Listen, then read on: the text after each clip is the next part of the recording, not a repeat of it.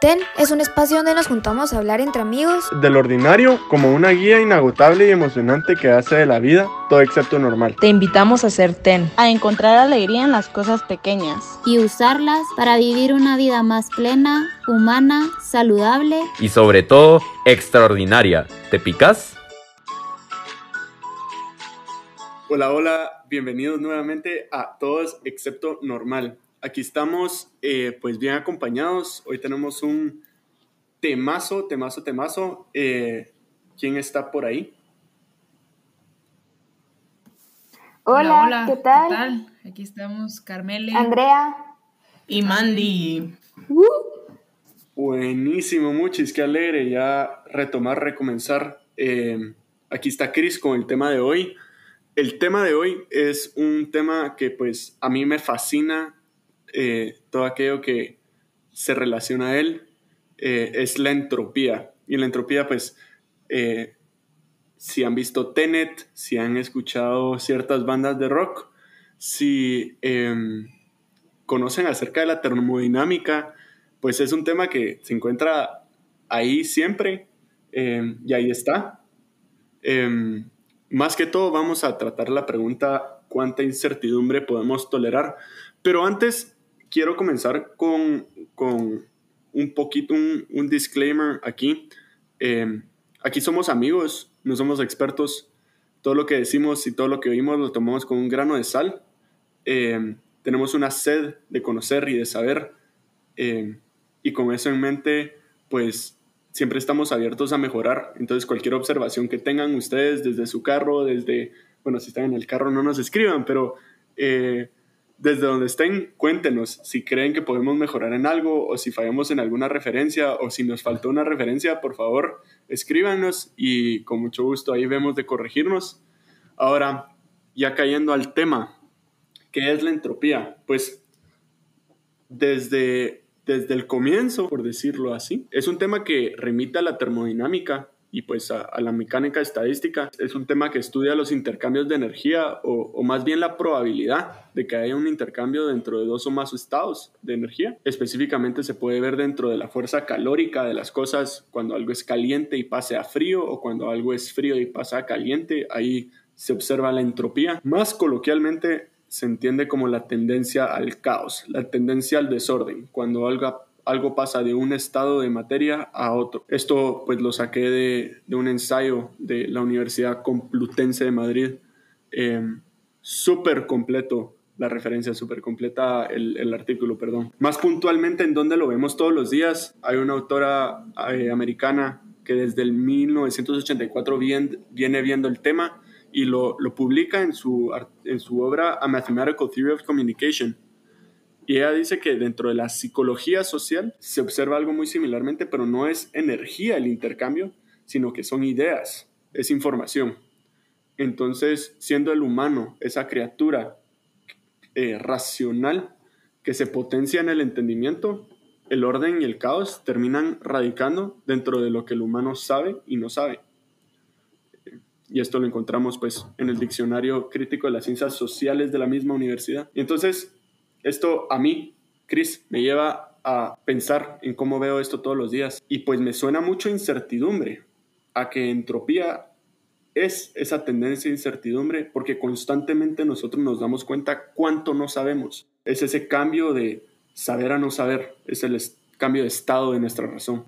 La incertidumbre se entiende pues claramente como la falta del conocimiento de algo y pues otra vez es aquel estado, entre comillas, de nuestra materia, entre comillas, o para los que no han cachado, de nuestra mente, ¿verdad? Em, y reconocemos que nos hace falta información. Entonces voy con mi primera pregunta. Y me disculpo si ya se quedaron dormidos, pero em, creo que siempre vale la pena poner ese plano ahí. ¿En qué situaciones se observa la incertidumbre? Y voy a comenzar contestando yo muy brevemente y ustedes me pueden complementar ahí. ¿En qué situaciones se observa la incertidumbre? Yo digo en todas aquellas que requieran decisión. Creo que no podría estar más de acuerdo con lo que decís, Chris, porque tomar decisiones es actuar sin saber todas las variables que vienen más adelante. uno sabe como que, sabe como un puñado de, de variables o de cosas que podrían pasar, como esa partecita arriba del iceberg. Pero cuando realmente te vas a fondo, es muy difícil que antes de tomar una decisión se sepa todo lo que viene después.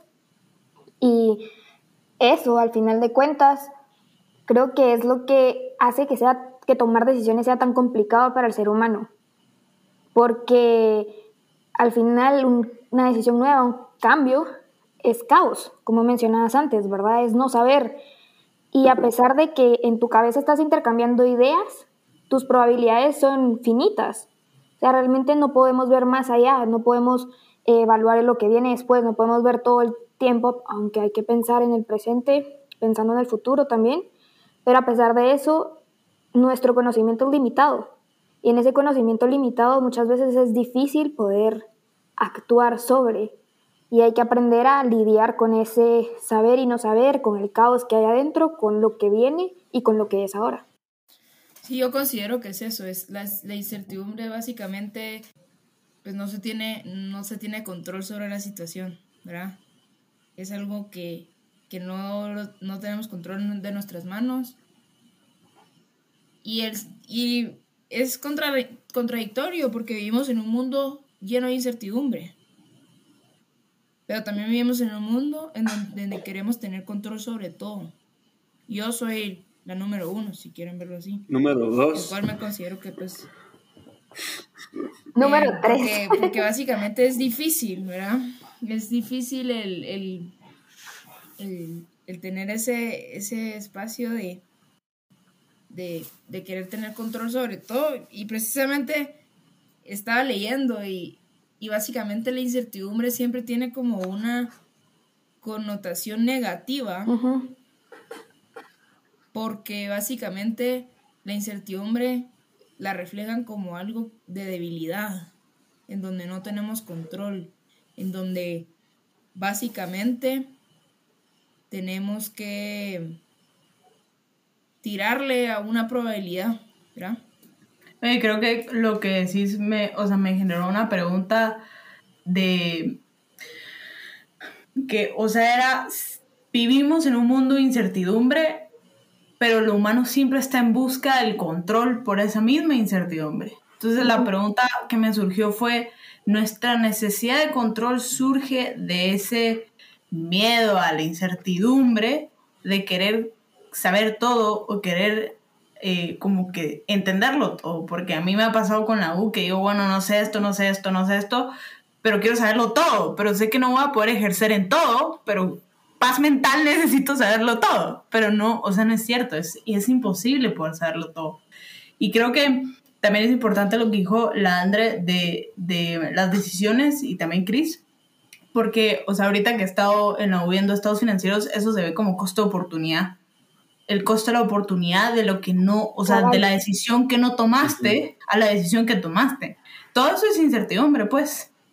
Sí, sí, y precisamente dentro de, del mundo de la economía y finanzas se ve la incertidumbre como factor de riesgo y es súper interesante porque el riesgo también se ve como factor de incertidumbre, se alimentan uno al otro. Y, y, algo que dijiste, tanto Carmele como Mariandra, que me resonó un montón y que ahorita me está, está echando raíz en mi cabeza, a pesar de lo que leí, de, de lo que me preparé, es que la incertidumbre es un factor humano, es puramente humano. Los animales no se preocupan por las cosas que son inciertas, que van a estar pensando de, de qué van a comer mañana o de si me va a regañar mi jefe o si alguien se enojó conmigo. Eh, a ver, porque si en algún lugar radica certeza, en, creo yo, es en la naturaleza. En la, la naturaleza ya está ordenada, ya tiene leyes. La ley de la gravedad, sabemos que sale el sol, sabemos que las plantas se alimentan del sol, sabemos que el agua es necesaria para la vida. Ahí no hay incertidumbre, hay incertidumbre, hay misterios que sí, definitivamente no conocemos, pero la incertidumbre en ese grado de probabilidad de, de toma de decisión es puramente humano y creo que eso lo hace muy valioso y precisamente creo que Carmele lo dijo muy bien se, se, percibe como eh, un factor de debilidad. Y creo que por eso mismo lo, lo, lo, tomamos como amenaza. Cuando no tengo el control sobre las cosas, cuando tengo un alto grado de incertidumbre, se suma el estrés. Eh, encontré yo un artículo que decía que los humanos no sabemos manejar la incertidumbre. Caput, o sea, morimos. Ahora, importante creo yo que reconociendo la incertidumbre como ese elemento humano eh, que tiene grados implica distintas cosas a sus distintos grados y yo también como buen ingeniero estoy interesado en saber cómo medirlo. ¿Cómo lo medirían ustedes? Está difícil tu pregunta. Porque, o sea, en la U te enseñan a en modelos financieros medirlo con un porcentaje de costo de oportunidad.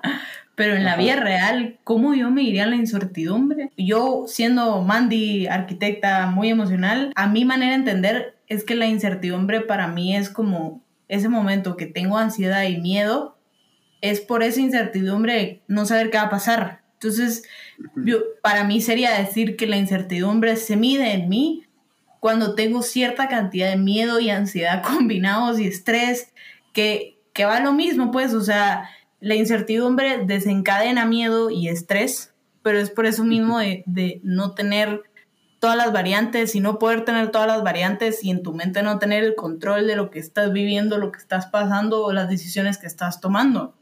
Entonces, para mí sí es algo muy como, se podría decir emocional y, y ustedes me conocen, pues saben que yo soy súper emotiva, entonces tal ¿Y vez ¿Cómo es se mi... miden las emociones, verdad?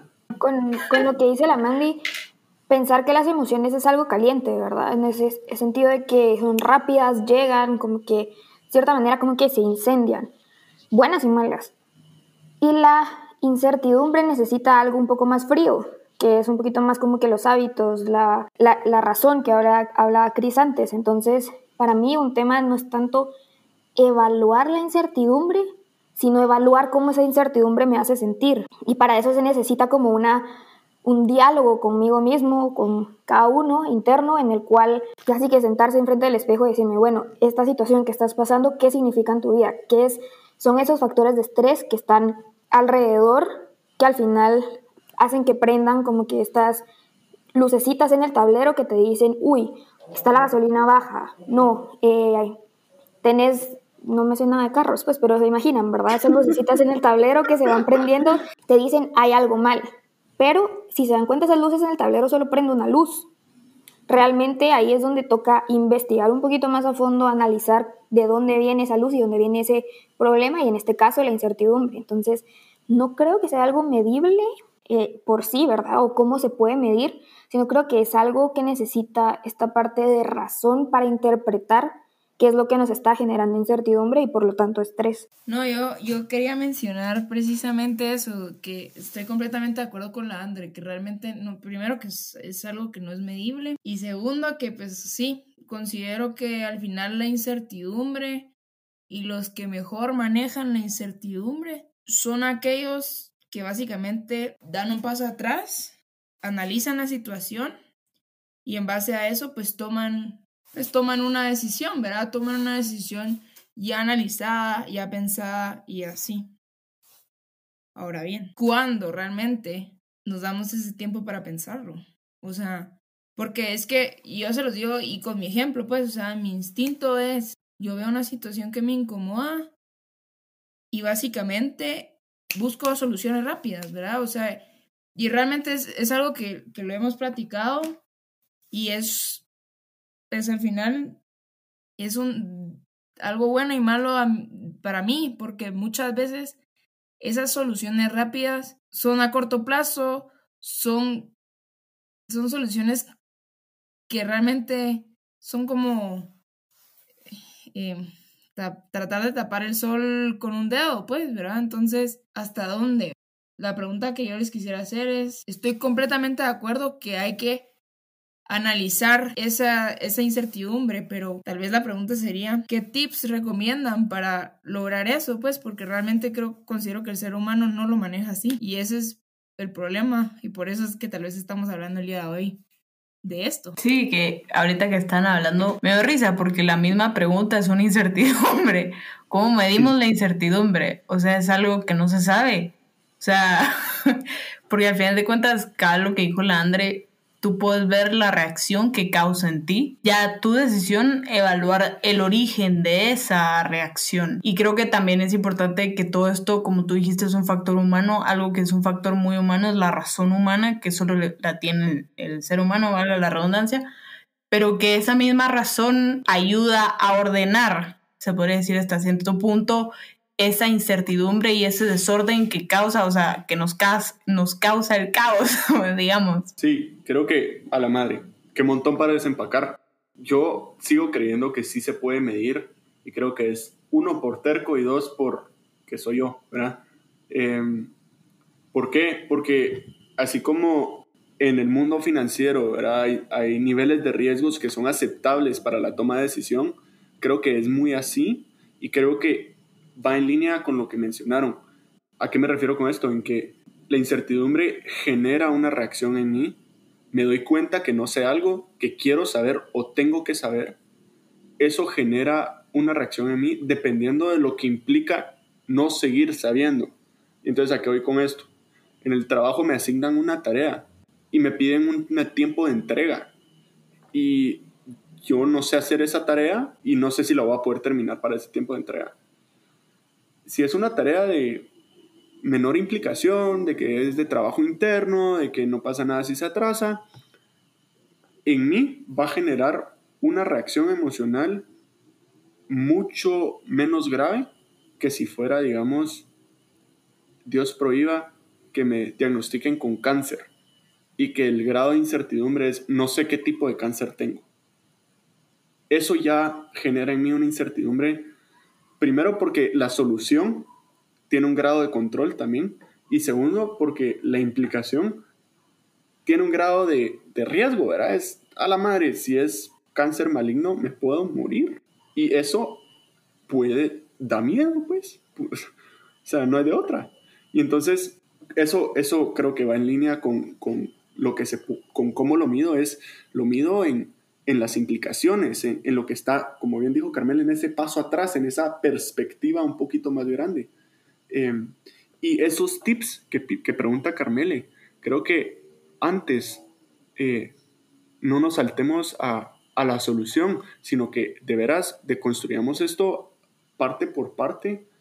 Y creo yo que es importante preguntarnos hasta dónde me afecta, en qué, en, en qué me convierto cuando estoy incierto cómo soy como hermano, como amigo, como pareja, como estudiante, como profesional. Porque saben que dentro de los roles que nos toca jugar en cada una de nuestras, las partes de nuestras vidas, siempre vas, vamos a estar nosotros, nuestra persona.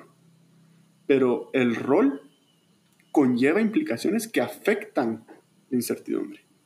Y entonces creo yo que es importante ver, ok, eh, yo como hermano de incertidumbre me levanta una pared de 5 metros de concreto. O sea, una pared de concreto de 5 metros, más bien. Em, eh, como estudiante me pongo de agresivo, me pongo a la defensiva, me pongo con los colmillos de fuera. Eh, madre, dos lados de una moneda, ¿verdad? O sea, completamente distintos roles, distintas reacciones para dos roles de una misma persona. Eh,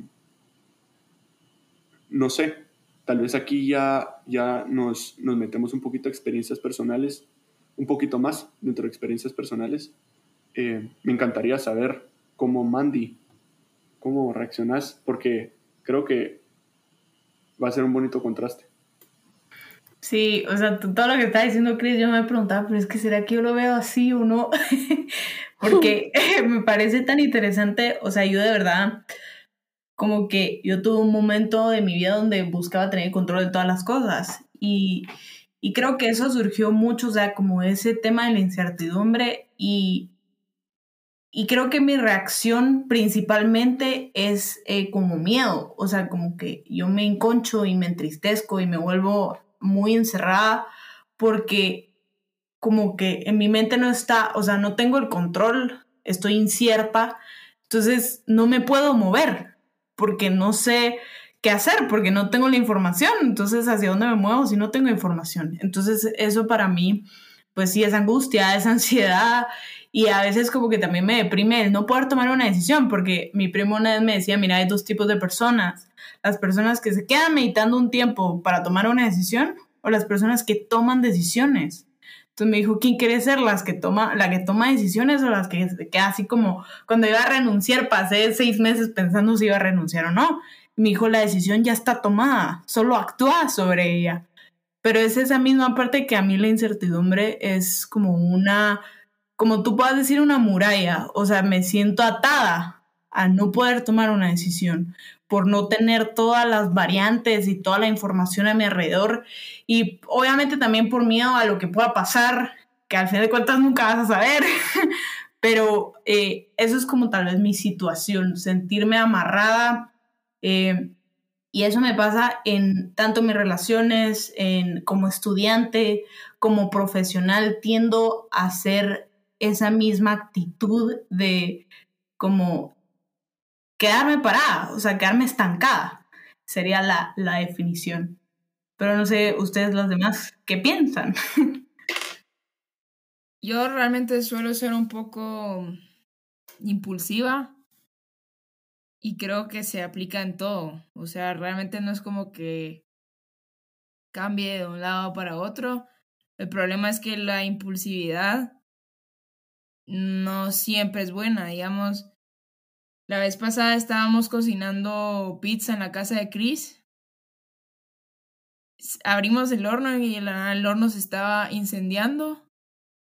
Y mi primera reacción fue sacarlo inmediatamente. Y entonces en esa situación les digo que la impulsividad sí fue algo positivo pero he pasado momentos en donde el ser impulsivo solo me lleva a cosas peores que al final de cuentas me siento como chucho comprado, eh, como, perdón, como, ¿cómo se llama? Eh, con la cola entre las patas, ¿saben? No sé cómo se dice. ¿Saben? Como que yo me, como que trágame tierra porque realmente reaccioné muy mal. Entonces, ah, complicado, ¿verdad? O sea, les quisiera decir que me encantaría que todas las veces fueran positivas, pero considero que, que no soy tan buena, pues.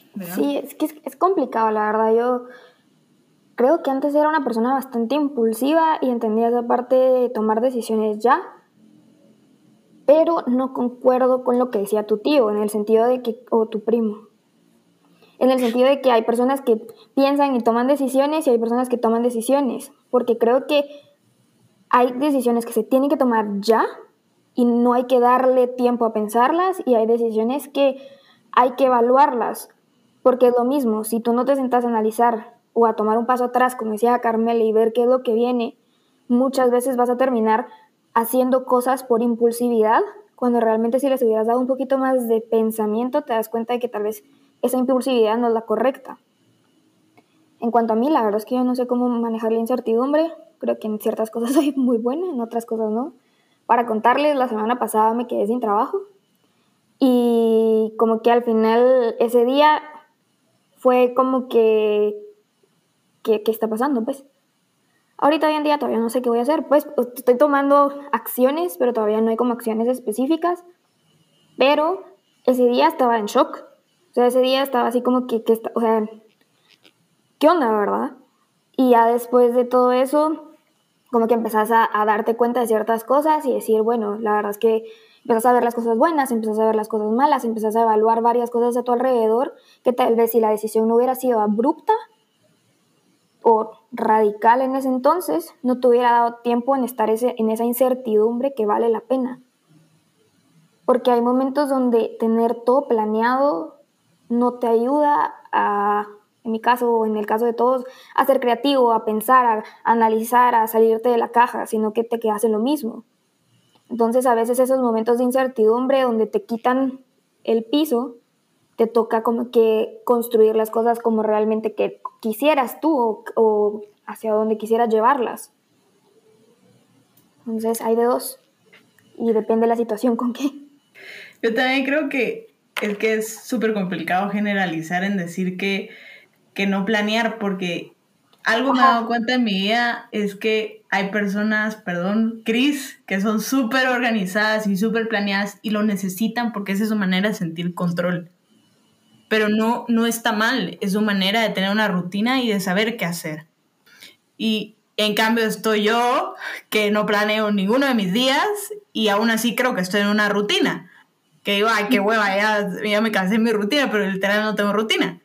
Pero ¿qué estoy buscando eh, yo en mi vida y que he entendido es que el no tener ciertas cosas planeadas y una rutina te da más tendencia al caos. te da más incertidumbre todavía. Porque no sabes qué hacer con tu tiempo, no sabes en qué vas a invertir tu tiempo y tus decisiones las estás dejando al tiempo. O sea, que el tiempo decida, no decida yo. Y yo creo que mi primo va a eso, que tomes decisiones y empeces a actuar en base a tus decisiones.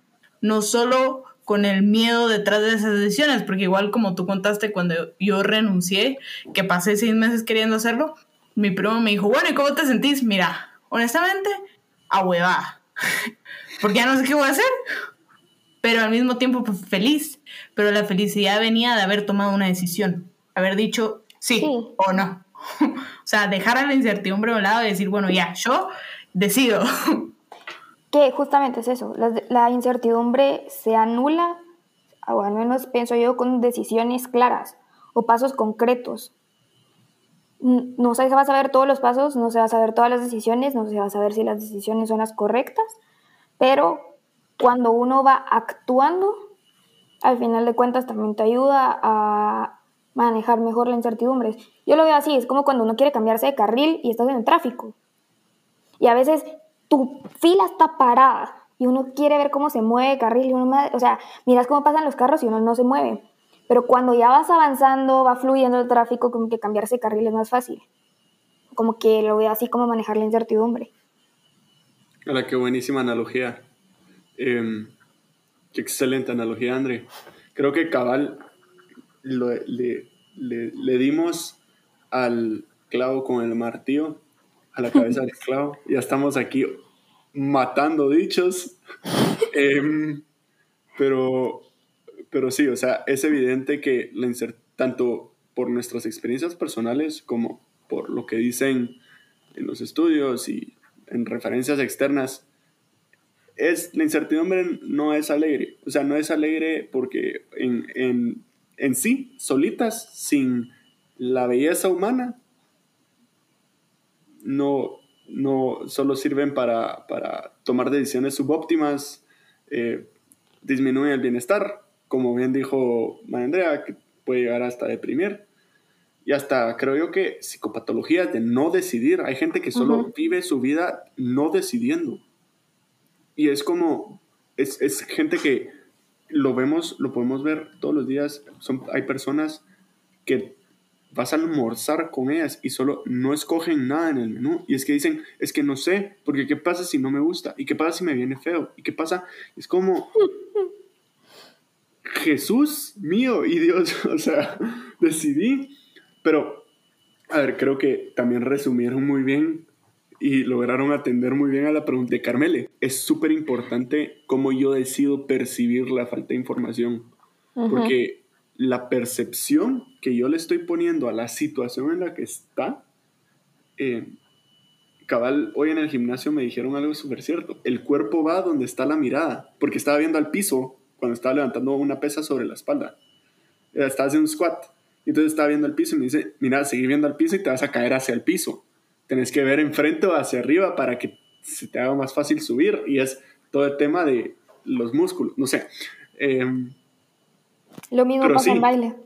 Lo mismo pasa en baile y lo mismo pasará tal vez en la incertidumbre. Si mi vista está en esa posibilidad, porque la incertidumbre, creo que también no aclaramos, también hay incertidumbre de que pasen cosas buenas.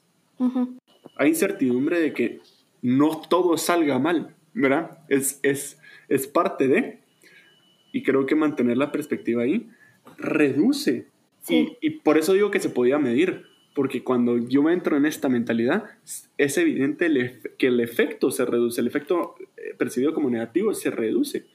Entonces, ¿qué mencionaron ustedes inteligencia emocional total, ¿verdad? Como que, ¿y a qué me refiero con inteligencia emocional? Es a ese, son esas herramientas, ese conjunto de herramientas que me vuelven a mí una persona autónoma sobre mis emociones.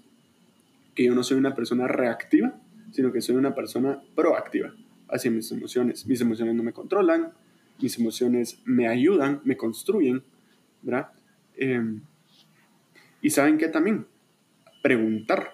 Creo que parte de lo que decía Carmele al principio, que era una falta, una eh, muestra, se entiende como una muestra de debilidad, em, porque estamos, nos estamos viendo menos pilas o menos cabrones porque no sabemos eh, o porque no consideramos algo, pero al preguntar, tal vez alguien ya lo vivió y qué rico poder llegar con un grupo de amigos y preguntar, mucha, miren, no sé qué decidir, no sé qué hacer, no sé qué pensar, ayúdenme, ¿qué piensan ustedes? Y con eso en mente me gustaría terminar con una cita, entonces no sé si eh, alguien quisiera dar unos últimos mensajes en cuanto a la incertidumbre antes de mi cita. No, yo lo que quería agregar con lo de Chris, eh, que, que Chris habla que el cuerpo va donde la mirada está, y nosotros creo que una manera de lidiar también con la incertidumbre es saber cuáles son tus no negociables, ¿verdad? Cuáles son esos valores que se mantienen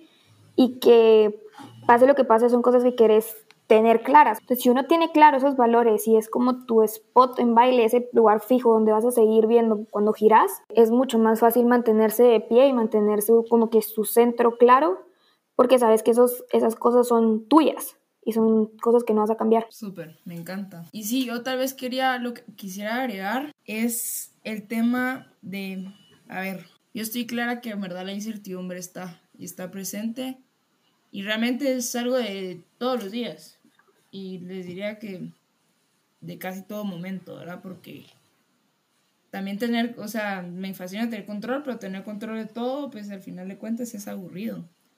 Entonces, pues también hay que verle el lado positivo y considero que hay que ver la incertidumbre como una oportunidad, una oportunidad para ser creativos, una oportunidad para, bueno, ir atrás y platiquemos todos juntos y vemos cómo solucionamos, ¿verdad? Una oportunidad verdaderamente para crecer y para sacar ese lado mío que no conocía. Y ese lado positivo de que, bueno, es que no sé esto, pero sé que Chris sí lo sabe, lo voy a llamar y tal vez él me pueda ayudar. Entonces lo que yo quisiera es cambiar esa mentalidad que tenemos de la incertidumbre, porque no lo veamos como algo negativo, algo que nos hace débiles, sino realmente algo que nos hace no tener la mirada en el suelo, sino tener la mirada donde queremos estar, ¿verdad?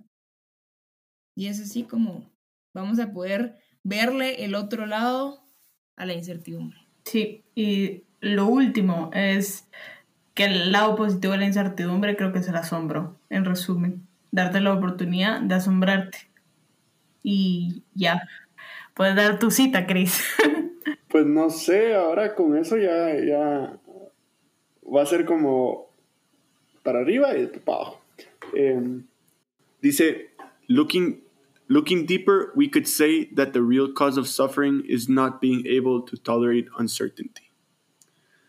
Entonces, si profundizamos, podemos darnos cuenta que la verdadera causa de el sufrimiento es no tener la habilidad de tolerar. Eh, y eso lo dijo Pena Codrón. Eh, siempre citando, nunca, nunca incitando. Eh,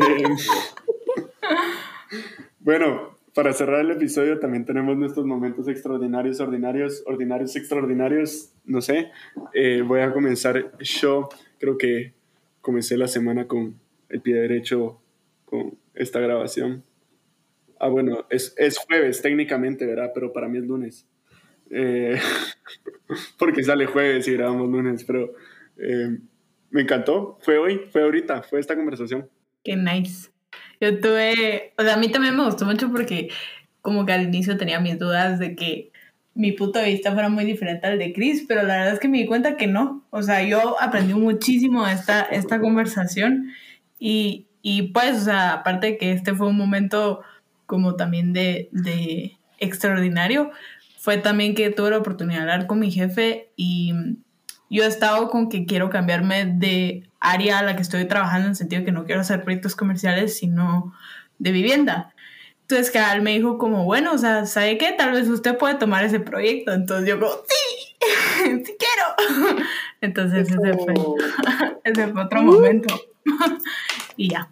Yo, mi momento ordinario, extraordinario, eh, para que sepan, estoy sacando una maestría en diseño de producto y estaba en el área de sketching, o sea, como que en el módulo de sketch le decían ellos y a mí que siempre me ha encantado dibujar, me iba re mal, no tiene idea. O sea, mi primera nota fue un 4.5 de 10, casi lloro, porque aparte soy re nerva, entonces para mí las notas sí me, sí me importan. Eh, entonces, como que al final le eché muchas más ganas a algo que supuestamente ya sabía y ya sabía cómo hacerlo. Y ayer me dieron la nota y gané la clase con 8.42. Entonces, no solo es eso, sino... Sí, no solo eso, sino todos los comentarios del profesor que aún así me decía puntos de mejora, pero se da cuenta de todas las cosas que había hecho bien y creo que no hay nada más rico que alguien te dé feedback, pero tanto positivo pero cosas que te ayuden a mejorar, ¿verdad? Entonces creo que ese fue mi momento ordinario, extraordinario. Felicitaciones, André. Gracias. Y bueno, voy yo para cerrar con broche de oro. Entendí. Eh, uy, momentos ordinarios, extraordinarios. Creo que han habido muchos. Creo que, bueno, creo que el momento ordinario, extraordinario es que me fui de viaje de sábado a domingo literalmente el viaje duró 24 horas, pero sobre todo el, el, hecho de aprovechar cada segundo al máximo. Eso me encantó. O sea, eso sí fue un momento ordinario, extraordinario, como el, hagamos esto, pero bueno, vamos. O sea, yo soy fan de, de poderle sacar el jugo al día, entonces creo que ese fue mi momento ordinario, extraordinario. Buenísimo. muchas gracias. Muchísimas gracias a todos. Gracias por llegar a este punto del episodio. Espero que se hayan divertido y hayan aprendido tanto como nosotros. Muchas gracias y hasta la próxima.